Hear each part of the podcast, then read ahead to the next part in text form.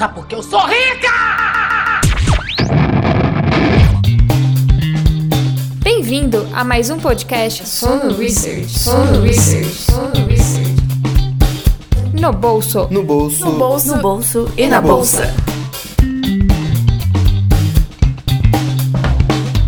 dia, boa tarde, boa noite a você, meu querido, meu consagrado, meu amado ouvinte, minha sensacional ouvinta. Sono Research está começando no Bolso e na Bolsa, o podcast de finanças pessoais da casa, onde Lucas Goldstein, que sou eu, eu acho, está ao lado da analista fundos e start da Suno, Gabi Mosman. Olá, Gabriela. Olá, Lucas. Olá a todos. Sejam muito bem-vindos a mais um episódio no, no Bolso e na Bolsa. Hoje eu estou extremamente animado porque a gente vai falar de conhecimento, Gabi. Ah, eu também. Eu adoro o assunto e melhor que conhecimento, vamos falar sobre livros. Eu sou uma amante de livros, não só pelo conhecimento que eles trazem, mas essa sensação de você pegar o livro, virar as páginas, o tato. É, é uma experiência é, muito prazerosa, assim. Eu até poderia dizer que eu sou uma colecionadora, né? Porque quem me assiste no meu canal do YouTube, ou até no meu Instagram, que é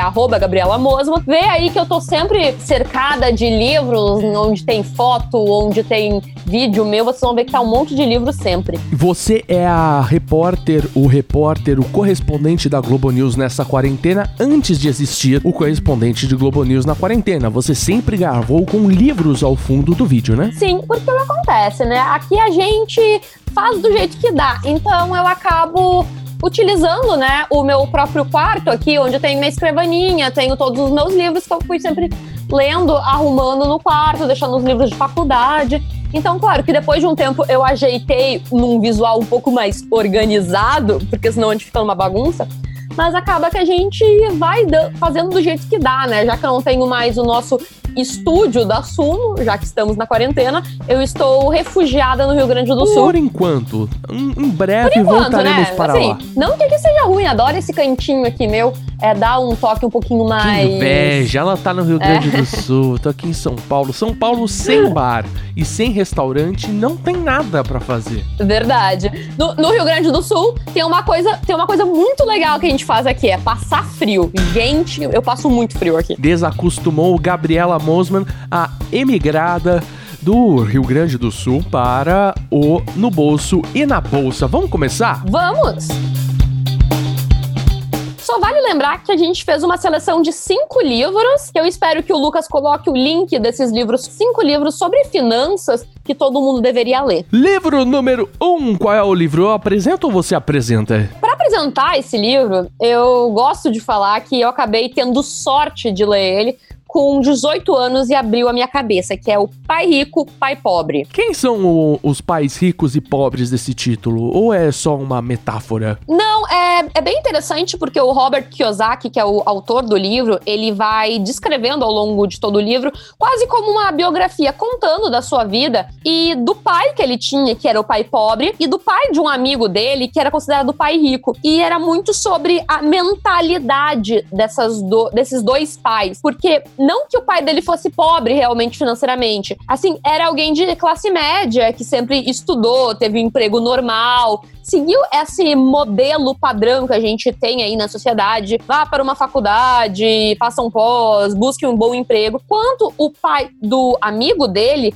era um empreendedor, alguém que buscou educação financeira na vida, alguém que foi se desenvolvendo e buscar criar negócio. E é muito interessante ele citando, porque o pai dele, que era o pai pobre, ele acabou é, sendo professor de universidade, tinha um bom emprego, mas acabava estando endividado por não ter o conhecimento financeiro também. Então é algo que vai te mostrando que, às vezes, não necessariamente quanto você ganha na vida vai definir a sua prosperidade prosperidade, o sucesso financeiro, mas muito essa questão de mentalidade e de como você encarar a sua profissão, você encarar o empreendedorismo e para o acúmulo de riqueza.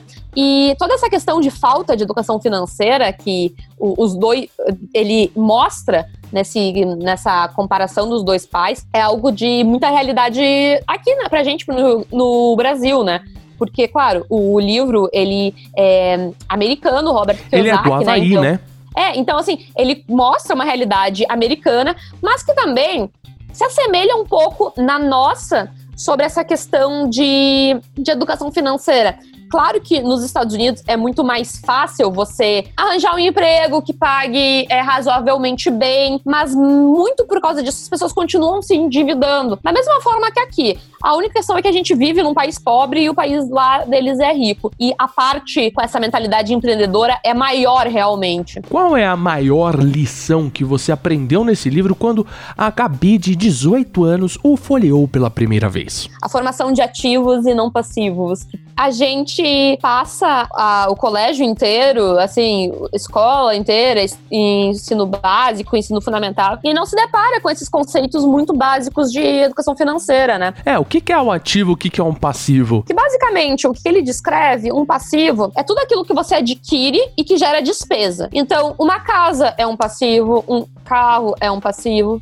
Já por outro lado, um ativo é aquilo tudo que você adquire que pode te trazer renda, ou seja, investimentos, esse tipo de coisa, até mesmo um negócio é algo que você pode colocar algum dinheiro, mas é um investimento, né? Você está desenvolvendo um negócio. Sejam ações, títulos, é, comprou um apartamento para alugar, esse tipo de coisa? Sim, é, essa parte do apartamento para alugar eu já vou, já vou comentar. É, muito dessa mentalidade, o que acontece, porque a gente não tem essa noção. É a gente conseguir entender que o nosso dinheiro ele deve ser alocado principalmente para algo que vá gerar valor para gente, vá agregar valor para gente, tá? Agora a gente entra muito nessa questão. Ah, uma casa, um carro é o passivo. Sim, mas claro, se você conseguir tirar algum tipo de renda disso, pode se tornar um ativo, do caso você tem um apartamento para alugar ou uma coisa assim. Só que muitas vezes as pessoas acabam tendo, ah, vou comprar um apartamento para alugar, mas elas não fazem o cálculo de tipo se aquilo vai ser realmente vai ter um bom retorno financeiro, tá? Eu, eu vejo muita gente adquirindo imóveis para alugar sem ter essa noção se você vai ter um bom retorno financeiro daquilo. Até mesmo o carro. Por exemplo, se você trabalha como Uber ou alguma coisa assim, o carro pode ser realmente um ativo para você. Mas vale daí sempre ter no papel toda a questão de depreciação, de, da desvalorização do carro. É, você vai andar de Uber, você vai andar muito mais com o seu carro e você vai ter muito mais quilometragem na hora de passá-lo para frente, né? Exato. Então são vários desses pequenos pontos que ele vai discorrendo ao longo do, do, do livro e é muito bacana porque ele vai contando a história e vai introduzindo esses conceitos dentro da história, sabe? Então é uma leitura super fácil, bem gostosa e rápida e eu recomendo todo mundo a ler esse livro. Você acha que é um livro de autoajuda ou um livro de educação financeira ou os dois? Assim, eu acredito que é um pouco dos dois, mais na questão de autoajuda, de você conseguir aí uma mudança da sua situação financeira pessoal mesmo,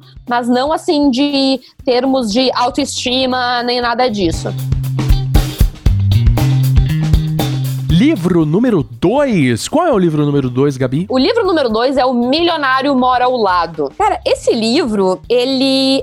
Eu posso dizer que ele é um compilado tá, de um estudo, uma pesquisa científica feita aí nos Estados Unidos por mais de 20 anos. E o bacana do livro é que ele vai trazendo essas respostas, porque o que aconteceu, tá? A gente. O que aconteceu foi que o autor do livro, ele fez uma extensão desse estudo para entender o como quem era o milionário médio americano, então, para entender qual que era a realidade desse milionário médio. Claro que vale lembrar que esse livro ele foi escrito no fim da década de 90, é, pode ter algumas, algumas é, mudanças da questão que foi feito nos Estados Unidos, aqui com o Brasil, mas ele traz muito dessa questão de hábitos, de como os milionários realmente eles levam a vida. Então os milionários eles estouram champanhes caros, viajam para o exterior, têm jatinhos próprios? É exatamente isso, porque as pessoas elas têm essa visão do milionário, aquele ostentador, é capa de revista, celebridade mesmo. E, gente, vale lembrar que isso aqui era milionários na década de 90, né? Existe uma inflação aí Então eram pessoas realmente mais ricas até do que alguém que tem um milhão hoje. E vale lembrar que são milionários em dólar, não em real. Muitas vezes, aquela pessoa que está andando com um carro super caro gastou todo o dinheiro naquele carro super caro. Quando, na verdade, a pessoa que tem muito dinheiro, você nem sabe. E é aí que faz a analogia do livro o milionário mora ao lado. Porque os milionários, em média, nos Estados Unidos, nessa época, eram aquelas pessoas que estavam vivendo as escondidas, digamos assim, na classe média. Então, era aquela pessoa que pode ser seu vizinho. E eles levantam aí, vou até citar agora algumas dessas, dessa, desses hábitos, estilos de vida, que é basicamente os milionários, em geral, é, assim, aí 80% deles não vieram de famílias ricas, eles são milionários feitos. Self-made man. Isso aí, eu ia falar o, a frase, o, a expressão em inglês, eu não sei se a gente tem uma expressão é semelhante em português. Eles mesmos se fizeram, é o self-made millionaire, né?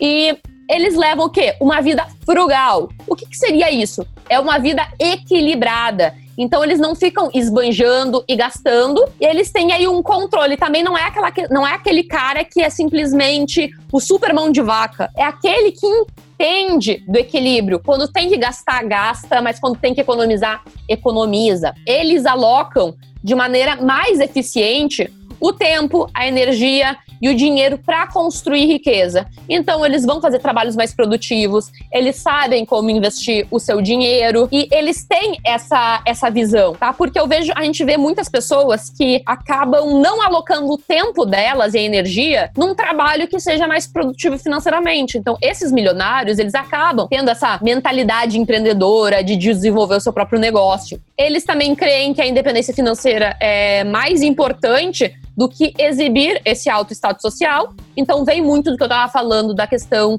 dessa de ostentação, que o milionário geralmente não é aquele que está nas mídias sociais, tá? É realmente aquele que está vivendo aí com frugalidade, está vivendo no equilíbrio, não está esbanjando. O título do livro é O Milionário Mora ao Lado. Você acha que conquistar o primeiro milhão é uma marca tão importante assim? Olha, eu vou te dizer que é algo muito mais pessoal do que qualquer outra coisa, porque é, vai muito do que, que isso significa para você, né? Então, daqui a pouco tem pessoas que podem conquistar um milhão num patrimônio, daqui a pouco teve algum imóvel, alguma coisa assim, ou investimentos. Mas hoje em dia, assim, algumas pessoas podem achar que não, mas hoje em dia conquistar um milhão de reais é muito mais fácil. Porque o que a gente acaba falando nesse livro, por exemplo, é o milionário porque é lá na década de 90 e em dólar. Um milhão naquele tempo, em dólar, poderia ser o quê? 25, 30 milhões hoje que a gente está falando. Então, realmente, sim, seria uma marca aí de, de atingir a independência financeira. Porque se a gente voltar um pouquinho no tempo, a gente desinflacionar esses valores, uma pessoa milionária era realmente alguém extremamente rico. E não vou dizer que hoje ser milionário não é ser muito rico, mas não é, não é difícil a gente encontrar pessoas que têm uma casa, um apartamento valendo um milhão de, do, um milhão de reais e essas pessoas não são independentes financeiramente, tá? Então, hoje em dia, o falar milionário, você ter um milhão não é uma garantia de independência financeira. Mas acredito que para muita gente pode significar alguma coisa. Mas, assim, hoje eu acho que essa, essa conquista não significa tanto quanto antigamente. Vamos para o livro número 3 ou você quer falar mais alguma coisa do milionário mora ao lado? Não, não. Podemos, podemos continuar. Livro número 3.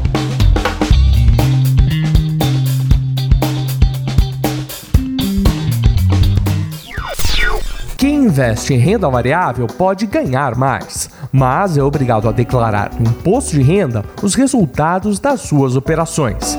Para salvar a sua pele, a Suno preparou um guia gratuito para você declarar sem medo do leão. Link na descrição deste podcast.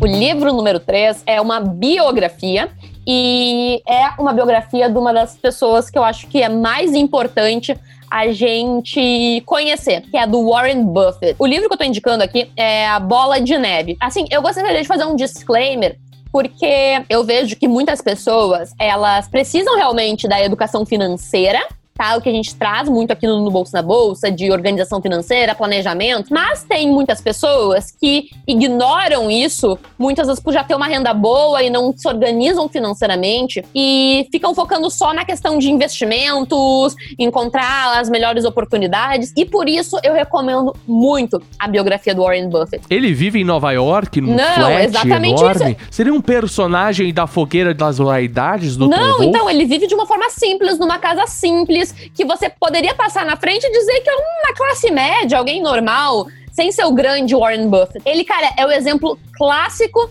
do livro que a gente acabou de citar, O Milionário Mora ao Lado. Porque o Warren Buffett, ele viveu uma vida toda de organização financeira, controle financeiro, frugalidade, ele nunca esbanjou. O Warren Buffett mora até hoje na mesma casa que ele comprou em Omaha quando ele casou. Então, na mesma casa, logo quando ele começou a vida dele. Ele sempre teve só um imóvel, um carro. Ele é uma pessoa muito simples, com hábitos muito simples. Claro que ele conseguiu o patrimônio dele, que ele tem, pela capacidade de investimento dele, sim, com certeza. Ele vai contando aí, tem exemplos de a, a filha dele contando que tinha momentos ali que ele implicava em comprar um, um sorvete a mais, alguma coisa a mais, e e elas comentando assim: ah, eu cresci ah, sabendo que minha família era bem, mas não que a gente era ultra multimilionários, tão rico como eles eram. Então, Warren Buffett, ele sempre transmitiu essa, essa questão de frugalidade, de equilíbrio, é, para a família dele, e ele é um exemplo vivo disso. E até dando, é, incentivando os filhos até essa consciência financeira, porque por mais. Você pode pensar, né? O cara é tão rico, ele podia dar tudo para os filhos dele. Os filhos dele nunca vão precisar trabalhar. Mas ele não fez isso. Warren Buffett já deixou declarado que quando ele morrer, quase todo o patrimônio dele vai ser doado. Ele vai deixar para os filhos dele somente o necessário que eles vão poder viver, mas ele incentivou os filhos a criar a própria vida, a seguir a própria vida. Ele foi uma pessoa que nasceu em berço de ouro ou ele é um self-made billionaire no caso? Ele é um self-made billionaire mesmo. Então, tipo, ele veio de uma família de, de classe média. Ele até comenta, já comentou várias vezes, que ele tirou a loteria é genética, porque ele nasceu branco, numa família de classe média, num momento da economia propício para o que, que ele queria fazer. Então, ele disse que ele teve sorte. E aqui vale muito do, dos próprios movimentos que estavam tendo aí de vidas negras e tudo mais. A gente tem que ser sincero nesse momento, e principalmente nos Estados Unidos, ali há 80 anos atrás, você ser branco se faz diferença hoje, imagina 80 anos atrás. Ele tira na loteria da saúde todo dia, porque ele é um cara que tem uma dieta super nutritiva, né? é, ele come hambúrguer e toma Coca-Cola, né? 80 e poucos, quase 90, né? E ele fala que o paladar é muito engraçado. Ele fala que o paladar dele é de uma criança. E mas ele, assim, gente, ele é um exemplo de vida, não só se você quer investir alguma coisa, mas para você ter essa consciência do equilíbrio financeiro. Eu não tô dizendo que todo mundo tem que ser como Warren Buffett, que não deve ter uma casa melhor, alguma coisa melhor, não. É o que faz sentido para você na sua vida, né? Mas eu acho que assim, é um exemplo, é um livro que todo mundo deveria ler. E eu sou apaixonada por biografias. Até se vocês tiverem interesse, galera, que está nos escutando, a gente pode fazer um episódio aí das top 5 biografias. E fica a dica, me mandem no Instagram, inbox, mandem para mim pro Lucas. Mas eu adoro biografia porque você pode aprender muito lendo, escutando, até assistindo algum documentário sobre biografia, sobre a vida de alguém. Aprender com seus erros é bom, mas aprender com os erros dos outros é melhor ainda, é até prático, né? Claro, a gente não precisa quebrar a cara para aprender, né? Só que infelizmente muita gente não consegue aprender com os erros dos outros. Mas se você consegue, aproveita. Livro número 4. O livro número 4 é um livro que eu recomendo ele para abrir a cabeça das pessoas pro investimento em ações. Esse livro é o Investindo em Ações para o Longo Prazo. Eu não quero trazer nesses livros nenhum livro muito técnico de ensinar análise de investimentos. Mas o poder que tem esse livro é que ele traz aí vários estudos históricos, exemplos, ele traz vários dados da Bolsa Americana. A gente tem até uma versão brasileira, tá?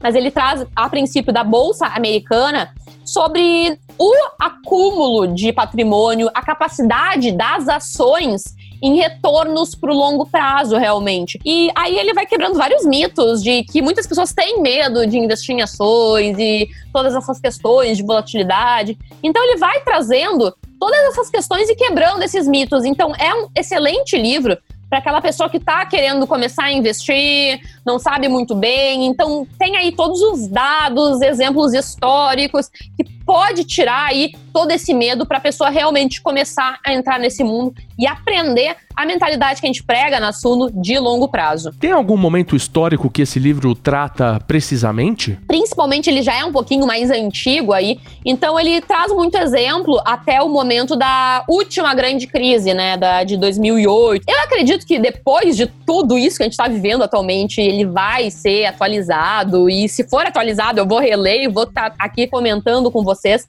mas ele traz aí muito desse momento anterior que a gente viveu, dessa última crise, e eu acho que é muito válido para quem tiver com dificuldades de entender o que a gente está passando hoje, dar uma lidinha aí para entender esse momento. Quais são as fontes, da sua opinião, do crescimento econômico de longo prazo? O que você aprendeu nesse livro? Vai muito com questões de do que eu já acredito, do que não digo que eu acredito, mas o que eu vejo que funciona para mim e com vários outros investidores de sucesso. O teu crescimento, é, teu acúmulo de, de patrimônio vai se dar em aportes constantes, paciência e constância, tá? Se você for fazendo isso de forma consistente, com paciência no longo prazo, você vai ter um acúmulo, você vai ter um sucesso financeiro.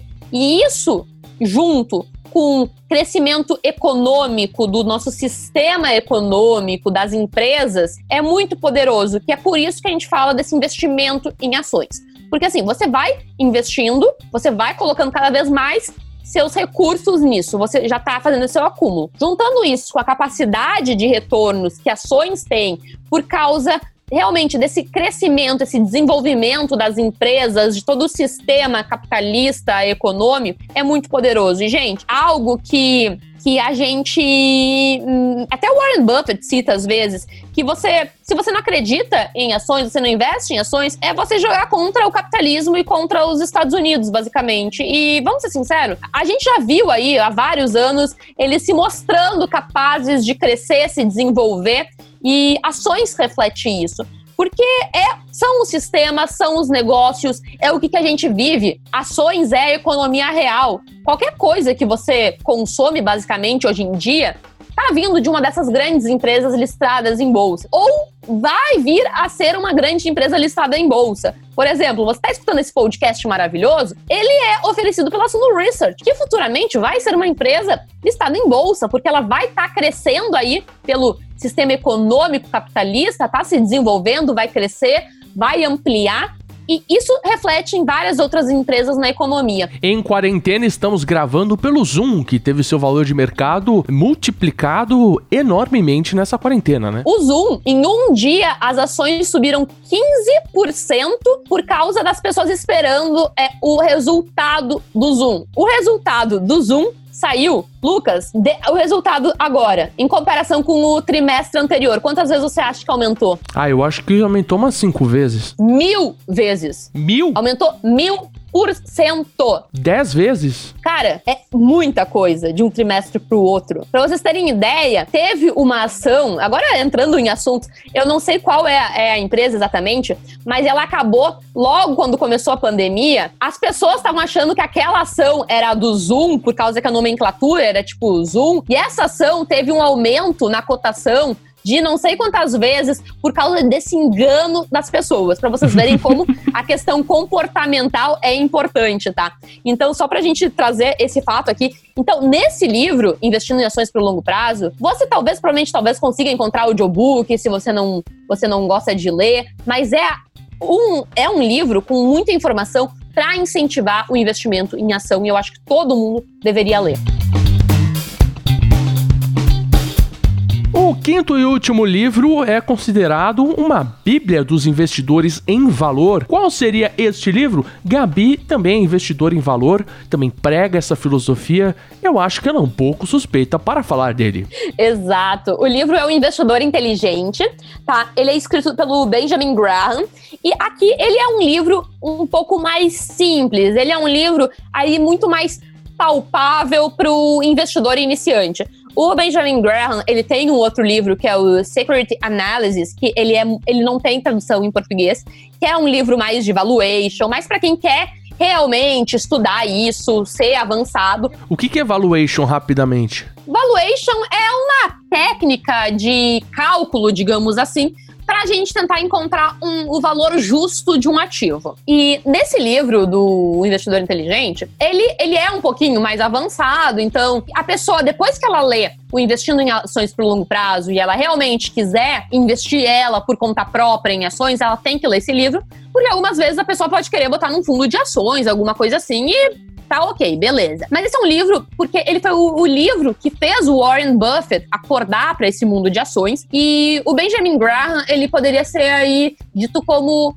o, o, pai do investimento em valor, do value investing. E nesse livro, ele vai trazendo vários conceitos, assim, e mostrando essa importância da questão de a gente encontrar oportunidades, de é, analisar os investimentos, buscar realmente ter é, empresas, às vezes, ver o que tem uma oportunidade aí na questão do preço, mas também toda a parte do, da educação financeira também de a gente ter essa constância, a gente investir de forma consistente, ter a paciência, ter essa visão de longo prazo. Qual foi o momento da história em que esse livro foi feito? Você acha que esse livro se traduz 100% para os dias de hoje? Então, ele foi publicado, se eu não me engano, a primeira vez em 1949, tá? É claro, assim, é um momento muito diferente, mas vale lembrar que ele foi escrito nos Estados Unidos. E o nosso mercado financeiro aqui no Brasil é muito menos avançado que o dos Estados Unidos. E eu acho que, numa visão, por uma visão brasileira, está super de acordo. Até, até os dias de hoje, ele ainda é bem atual. Para a realidade americana, Talvez algumas formas de, de falar, algumas formas de compreensão, pode ser um pouquinho mais complicado. É como ouvir uma partida de futebol gravada nos anos 40, não é mesmo? É, é alguma coisa assim. Até pela questão também de o brasileiro ser diferente do americano. Porque o brasileiro, ele gosta muito mais de coisas simples, livros curtos, artigos curtos. Então já teve pesqui pesquisas aí comprovando que brasileiro acaba lendo artigos muito menores do que o americano. Então, o brasileiro, para ele. É muito curto prazista, isso que é agora. Não, não, não de curto prazista, é por não ter essa paciência, esse hábito de leitura. E o Investidor Inteligente é um livro mais grossinho e pode intimidar as pessoas, tá? Então eu acho que por causa disso, ele pode ser um pouquinho mais complicado, mas ele vai passando aí vários ensinamentos que eu acho que é fundamental para quem realmente quer dar aí o primeiro passo, quer começar realmente a ter um foco um pouquinho mais aprofundado em ações, quer conseguir ter essa, esse critério mesmo, esses argumentos, conseguir ver, visualizar com uma, um olhar um pouco mais crítico as suas decisões de investimento. Então, não tenho dúvidas que esse é um livro muito importante para todo mundo que quer isso. Desses ensinamentos, quais foram os que mais te marcaram, Gabi? Para mim, o, a, o que mais importa realmente é a visão de longo prazo e a gente ir vendo é, investidor a investidor em, em diferentes épocas. Então, Benjamin Graham, ali na década de 50, Warren Buffett, hoje a gente tem vários outros investidores que vão falando disso, da importância da consistência, do foco, da paciência. Para mim, isso é a coisa que mais importa, sabe? Porque não adianta você pegar uh, a, as melhores ações, as melhores oportunidades, se você não tiver paciência para ficar com elas quando necessário. Se você tivesse pegado Magazine Luiza no momento certo, mas não tivesse paciência, teria vendido antes, entendeu? Então, para mim, essa é a questão mais importante e ela é relativamente fácil. As pessoas só precisam dar tempo ao tempo. E não dá ao mesmo tempo para você segurar uma empresa eternamente. Eu acho que se chega um momento que tem uma empresa que desponta, tipo Magazine Luiza, você tem que calcular que vai ter uma concorrência se agitando para melhorar o seu serviço, né? E esmagar as margens do Magazine Luiza. É, todo o investimento em valor, ele é focado no buy and hold, mas não é o buy and forget, né? Então, tipo, é de você comprar, segurar, por isso que é o buy and hold, de você comprar e segurar enquanto aquilo tiver fundamentos e fizer sentido para você.